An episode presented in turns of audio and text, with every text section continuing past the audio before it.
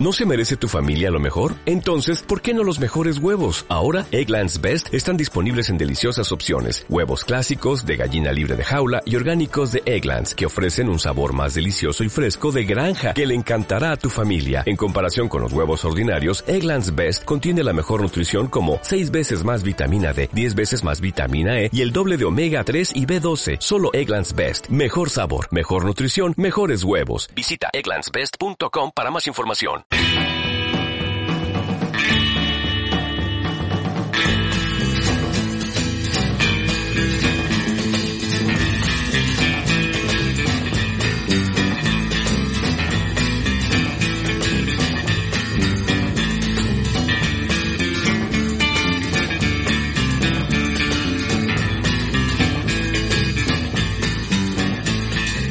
Hola amigos de nuestro podcast Super Ligero. Eh, hoy estoy con, con, Elena que nos ha vuelto a hacer el, el favor de, dedicarnos unos minutos pues, para hablar eh, de un tema que nos, que nos fascina, lo que nos interesa mucho, que es el, la digitalización de la relación con, con el cliente. Hola Elena, buenos días. ¿cómo estás? Hola, buenos días Joaquín. Muy bien, encantada de estar aquí contigo. Gracias por unirte de nuevo a, a nosotros. Eh, Elena, eh, hablábamos hace, hace unas horas, en realidad, eh, de, noticias que se van sucediendo en el sector. ¿no? Pues, por ejemplo, veíamos ayer la noticia, una noticia en Suecia, ¿no? de que Tele2 iba a cerrar prácticamente el 30% de las tiendas directas que, todavía tiene, tiene abiertas. ¿no? Esta ha sido una tendencia en el sector, pero el impacto del, del COVID no ha hecho más que, que acelerarla, indudablemente. ¿no? Eh, ¿Qué efecto está teniendo eso ¿no? sobre, sobre la, la relación de, eh, con los clientes que tienen los telco en, en general? ¿Cómo, ves tú, tú, eso? Pues al final, eh, Joaquín, es un tráfico ¿no? que, que, hasta este momento efectivamente iba a las tiendas. Las tiendas todavía eh, representaban en el split de ventas un porcentaje pues mayoritario, yo creo, a nivel general y ese tráfico que obviamente hoy no puede ir a la tienda y que a futuro, pues según esta noticia y por la información que nosotros también vamos teniendo, pues, pues seguirá siendo así, es tráfico que se redirige a otros canales.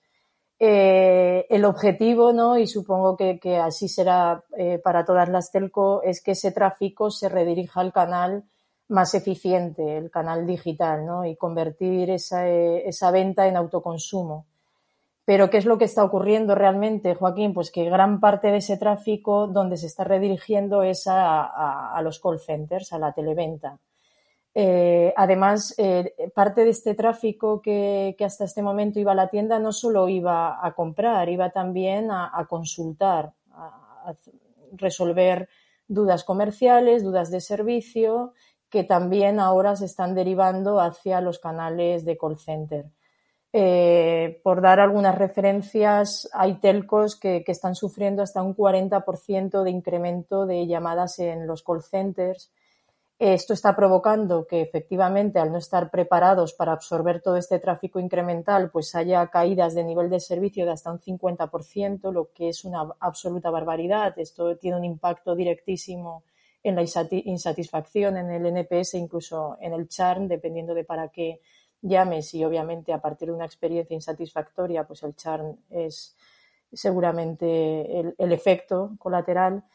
Obviamente esto, eh, el que todo ese tráfico se, eh, se vaya hacia el call center eh, implica un incremento de costes, un incremento que, que incluso en algunos casos se, se, está hablando de en torno al 30% por lo que eh, lo que tenemos que hacer, y yo creo que aquí es donde está el reto, Joaquín, es que todo ese tráfico que hasta ahora iba a la tienda, tráfico que hasta ahora iba al call center, que además está incrementando, seamos capaces de derivarlo hacia eh, los canales digitales. Canales digitales que son los que sin duda no tendrán ningún riesgo porque, porque no sabemos si volveremos a pasar de nuevo por una situación similar. Son canales que siempre están abiertos, ¿no? Y canales que, que son eficientes. Y ese es el, el reto, el convertir eh, el servicio en autogestión y convertir la venta en autoconsumo. Uh -huh. Así es, y esos datos que das son, son impresionantes, ¿no? Y además un ejemplo, ¿no? De la ley de las consecuencias inesperadas. Totalmente. Efectivamente. ¿quién iba a prever que la pandemia iba a producir un 50% ¿no? de incremento de, tráfico en los call centers ¿no? de, de Es efectivamente un, un impacto muy fuerte que, como has dicho, además lleva asociado un coste, ¿no? Y eso me corrige, pero se, se añade además al hecho de que muchos call centers han tenido que migrar sobre la marcha a entornos completamente distribuidos. Totalmente, o sea, aparte de que es un coste, eh, la situación en la que estamos, donde el propio call center ha sufrido también este impacto, call centers eh, que están en teletrabajo, donde gestionar estos niveles de servicios es complejo porque todo ese onboarding de agentes eh, se hace en remoto, donde la gente además pues depende de sus propios medios para, para asegurar esa mejor calidad, donde ya no tienen ese, ese coordinador o team leader de sala que, le ayuda y le apoya, eh, sobre todo cuando se enfrenta a nuevos servicios. Entonces, eh, el incremento de llamadas, por un lado, sumado al efecto de agentes trabajando en remoto, hace que, esta no sea la solución sin duda. Por eso que realmente cuando hablamos de llevarnos eh, todo, este tráfico al canal digital tampoco estamos diciendo nada nuevo, Joaquín. Es, es, algo que estaba en el plan desde hace tiempo, mucho tiempo, y que ya se está ejecutando y se estaba ejecutando por muchas compañías. O sea, realmente esto lo único que provoca es la aceleración de esos planes. Asegurar que cuanto antes eh, eh, provocamos que el cliente acoja el canal digital como su canal preferido tanto para la compra como para, la consulta, para la atención. Y esto no es sencillo porque al final ese cliente que todavía hoy iba a la tienda o que iba al call center no es un cliente digital y, y seguramente para ciertas interacciones todavía peor, ¿no? De interacciones donde el cliente se siente mucho más cómodo hablando con un asesor, con, con un agente o incluso con, la persona de tienda. Y ahí es donde está el reto, el cómo provocamos que, ese cliente, no el digital, porque ahí es más sencillo, dicho esto, hay que trazar un plan, una estrategia, eh, tener un canal que, efectivamente provoque que esa experiencia, esa usabilidad, eh, que el cliente que por primera vez accede a esa consulta quiera repetir, si bien para el digital, el nativo digital o el que ya lo utilizaba es complicado, pues para aquel que nunca ha tenido el canal digital como su canal habitual lo es más. Y aquí yo creo que sobre todo volvemos donde siempre al punto de partida habitual, eh, eh, Joaquín, que es analizar al cliente, qué tipo de cliente tenemos, segmentarlo muy bien, el patrón de comportamiento ha cambiado también, entender qué es lo que espera el cliente, entender esas mejores interacciones más sencillas eh, que sean, por tanto, eh, por las que empezar en esa transición o transformación de ese cliente telefónico a ese cliente digital y asegurar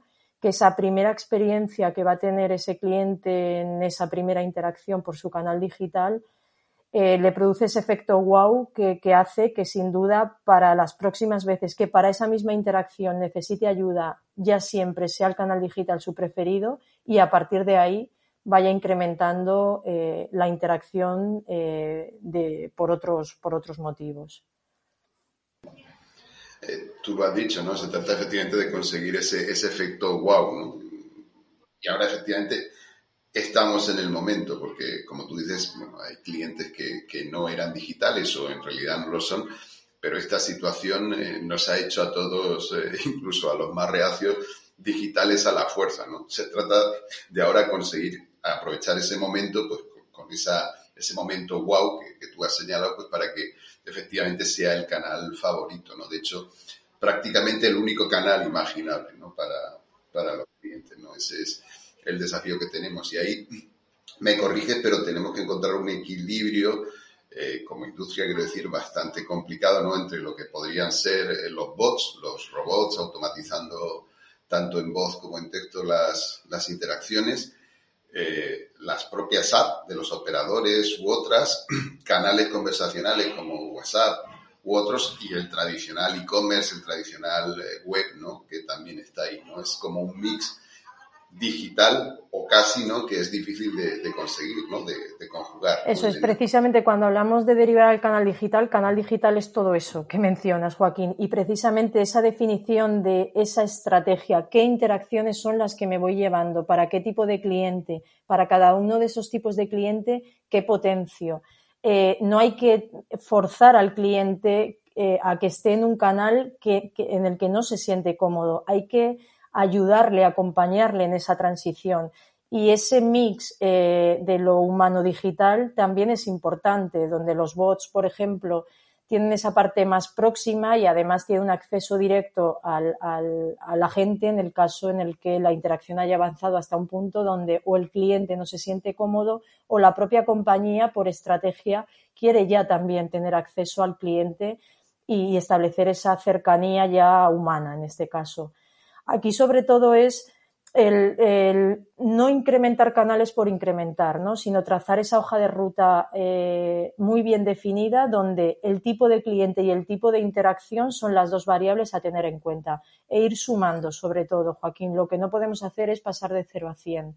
Tenemos que ir sumando tipo de cliente y tipo de interacción eh, al final nosotros cuando trabajamos este tipo de servicios vas a trabajar mucho más en tu web, en tu app. Estos canales, por supuesto, tienen que estar muy bien diseñados. Que, esa usabilidad de ambos canales y el registro que necesitas para interactuar con ellos sea lo más sencillo y simple para tu cliente. A partir de ahí, que dispongas en estos canales de los servicios eh, que este cliente necesita y que la funcionalidad que te ofrece ese servicio responda a esa expectativa también. Así es. Eh, y, tú lo has dicho, esto debería extenderse a todas las transacciones, pero con un plan, porque hay muchos tipos de transacciones. A ver, por ejemplo, una, transacción, eh, cuando hablamos más del autoconsumo, de la venta, las acciones de cross-selling son acciones perfectas que puedan realizarse a partir del, a partir del canal web o, app. Eh, al final, eh, incluso cuando vamos también a, modelos más flexibles, tal, pues es mucho más cómodo. Al final, el cliente se autogestiona su, servicio.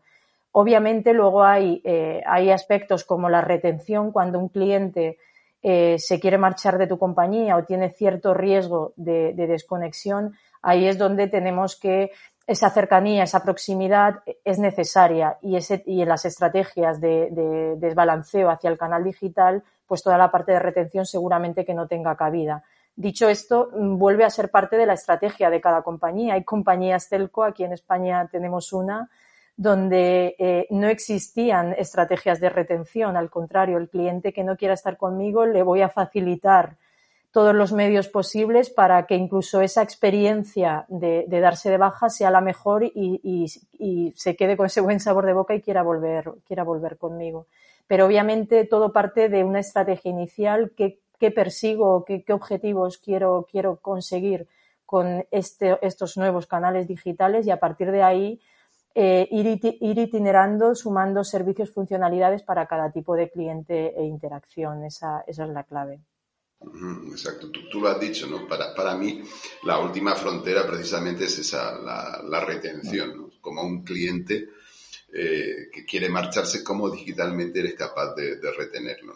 A ver, es, verdad que el canal digital, Joaquín, también ayuda no tanto al, a la acción de la, de la retención, a lo que es más la operación de retener, donde yo creo que todos pues queremos tener al cliente próximo y, explicarle y contarle y ayudarle en esa decisión. Eh, es más, pero sí que el canal digital te deja mucha huella, mucho rastro de lo que el cliente, de, cómo el cliente se está comportando, porque el canal digital tiene una gran ventaja, ya no es solo ser un canal, un canal de atención o de venta, un canal más eficiente, sino también obtener de tu cliente un comportamiento que te dice muchas cosas y un comportamiento para el cual puedes ser proactivo en tu, en tu reacción. Y el cliente eh, que, que busque o que no está cómodo con su servicio y por tanto tienes una oportunidad de cross-selling, cross-selling que puede ser eh, un, incluso un, down, o sea, un downgrade, una acción de fidelización, donde antes de que se te vaya un cliente, prefiero reposicionarle en un servicio, en una tarifa que se adecue más a sus, a sus necesidades. Pero el cliente que se va también tiene un cierto comportamiento por tu canal.